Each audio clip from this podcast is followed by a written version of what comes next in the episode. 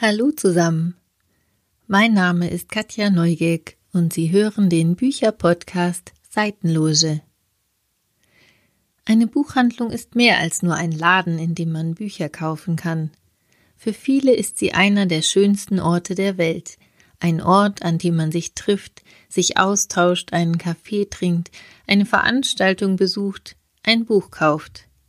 Man stöbert dort gerne, lässt sich inspirieren von Thementischen, Bestsellerlisten und von Buchhändlerinnen und Buchhändlern, die einem viele tolle Bücher empfehlen, die man sonst nicht entdeckt hätte.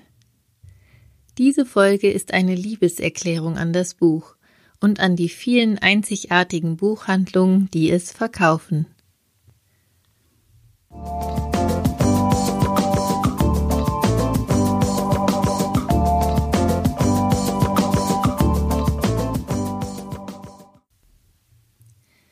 Do You Read Me? So heißt eine Buchhandlung in Berlin und so lautet der Titel eines wunderschönen Bildbands, der im Verlag Die Gestalten erschienen ist. Erzählt wird die Geschichte von ganz besonderen Buchläden, unabhängigen Buchläden, die sich auszeichnen durch ein besonders hohes Maß an Kreativität, Innovation und kulturellem Engagement. Vorgestellt werden Buchhandlungen in der ganzen Welt, von der Architektur über die Kinderbuchhandlung bis hin zur Buchhandlung, in der man zum Beispiel nur Bücher zum Thema Meer findet. Auch die Orte sind besonders. Manche Läden befinden sich auf einem Boot, in einer Kirche oder in einer alten Fabrik. Und ganz besonders sind eben auch die Buchhändlerinnen und Buchhändler, die unterschiedliche Wege gefunden haben, um ihren Kunden an sich zu binden sei es durch Workshops, Lesungen, Weinverkostungen oder Bastelnachmittage. Die bestechenden Fotos inspirieren Sie bestimmt dazu, mal wieder einen Nachmittag in Ihrer Lieblingsbuchhandlung zu verbringen oder auf der nächsten Reise eine der Buchhandlungen aus diesem Buch zu besuchen.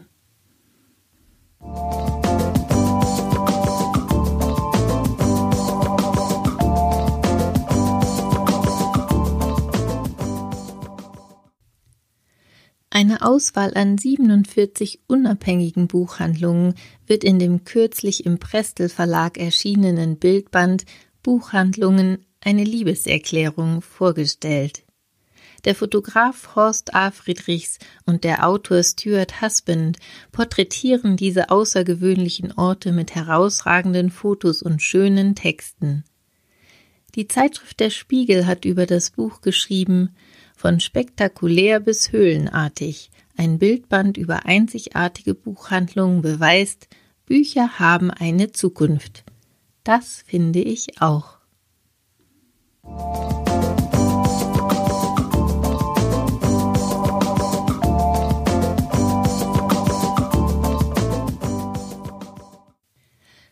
Passendes Geschenk für alle Buch- und Buchhandelsaffinen ist der zauberhafte Briefwechsel zwischen der Autorin Helene Hanf und einem Londoner Buchhändler mit dem Titel 84 Sharing Cross Road.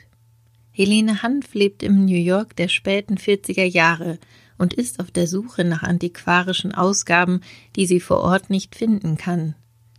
Sie schreibt an die Buchhandlung Marks Co. in London, die sich in der Charing Cross Road Nummer 84 befindet. Ein Buchhändler beantwortet ihre Briefe und schickt ihr die gewünschten Bücher, die er für sie finden kann. Er unterzeichnet die Briefe immer nur mit dem Kürzel FPD. Es entwickelt sich eine Brieffreundschaft zwischen den beiden, in der es nicht nur um Bücher geht, sondern auch, um nur ein Beispiel zu nennen, um die Frage, ob die Anrede Madam in England die gleiche Bedeutung hat wie in den USA. Helene Hanf ist die temperamentvolle Dame, die zuweilen auch mal ganz ungehalten reagiert, wenn die gewünschten Bücher nicht zeitnah bei ihr eintreffen. Der Londoner Buchhändler dagegen ist sehr geduldig und zeichnet sich durch eine schier grenzenlose britische Höflichkeit aus. Eine wunderbare Geschichte, die man in einem Zug auslesen mag und bei der man sich ganz schnell vorstellt, wie Frau Hanf in New York an ihrem Schreibtisch sitzt und der Londoner Buchhändler zwischen verstaubten Bücherregalen hockt und sich über ihre Briefe freut.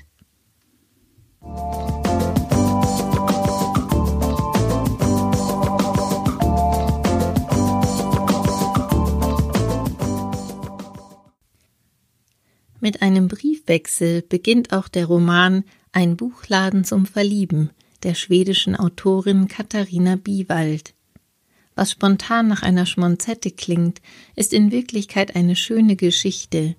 Sie beginnt mit einer Brieffreundschaft zwischen der 65-jährigen Amerikanerin Amy, die in einem abgelegenen Ort in Iowa wohnt, und der 28 Jahre jungen Sarah aus Schweden.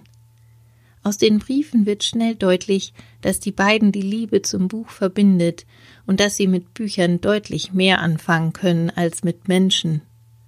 Eines Tages beschließt Sarah, Amy in den USA zu besuchen. Als sie nach der langen Reise dort ankommt, ist Amy für sie völlig überraschend verstorben. Sie bekommt gerade noch die Nachfeier ihres Begräbnisses mit. Offensichtlich hat Amy ihren Bekannten Sarahs Besuch angekündigt und den Wunsch geäußert, dass Sarah in ihrem Haus wohnen soll. Auf sich allein gestellt beschließt Sarah, vor Ort einen kleinen Buchladen zu eröffnen und Amys große Büchersammlung dort zu verkaufen. Es wird ein Buchladen der besonderen Art.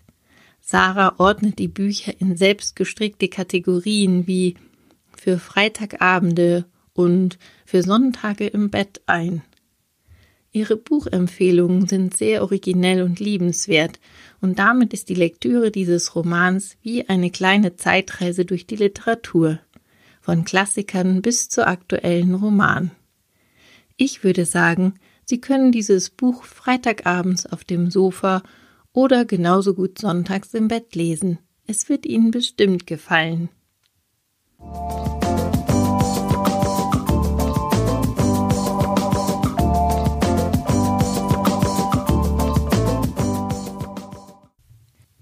Falls Sie sich öfter die Frage stellen, was Sie als nächstes lesen könnten oder vielleicht schon längst einmal gelesen haben sollten, werden Sie in Dennis Schecks Kanon fündig. Bestimmt kennen Sie den vielfach ausgezeichneten und von Autorinnen und Autoren mitunter gefürchteten Literaturkritiker. Unter den hundert Büchern, die er als die wichtigsten Werke der Weltliteratur bezeichnet, finden sich überraschend viele, die man wahrscheinlich spontan nicht dazu gezählt hätte. Zum Beispiel beginnt Scheck mit dem Titel Carlsson von Dach von Astrid Lindgren, gleich gefolgt von Thoreaus Walden und Ovids Metamorphosen. Der Comic Tim und Struppi von R.W. wird besprochen, ebenso wie Krieg und Frieden von Leo Tolstoi. Dabei beschreibt Scheck bei jedem Buch, was es so besonders macht. Der Klappentext hält, was er verspricht. Der vielfach ausgezeichnete Literaturkritiker trennt die Spreu vom Weizen, bietet einen ebenso lehrreichen wie inspirierenden Überblick und weckt mit seiner überraschenden Auswahl der hundert wichtigsten Werke der Weltliteratur die Leselust. Ihre hoffentlich auch.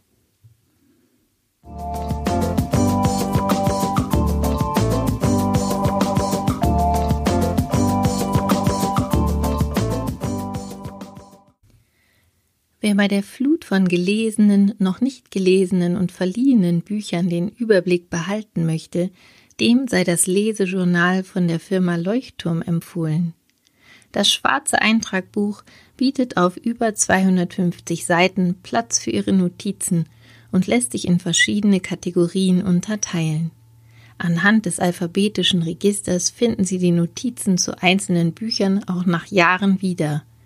Mit Hilfe der Titel und Rückenschilder können Sie es personalisieren und wunderbar archivieren.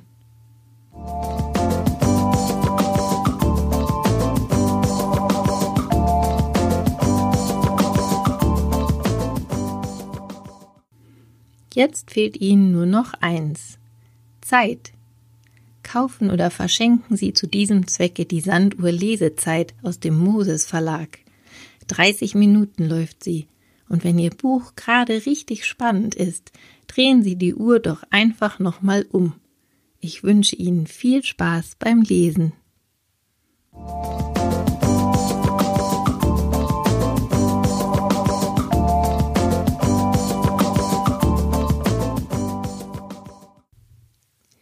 Dies sind noch einmal die Angaben zu allen Titeln, die ich in dieser Folge vorgestellt habe. Do You Read Me? Besondere Buchläden und ihre Geschichten, Die Gestalten Verlag.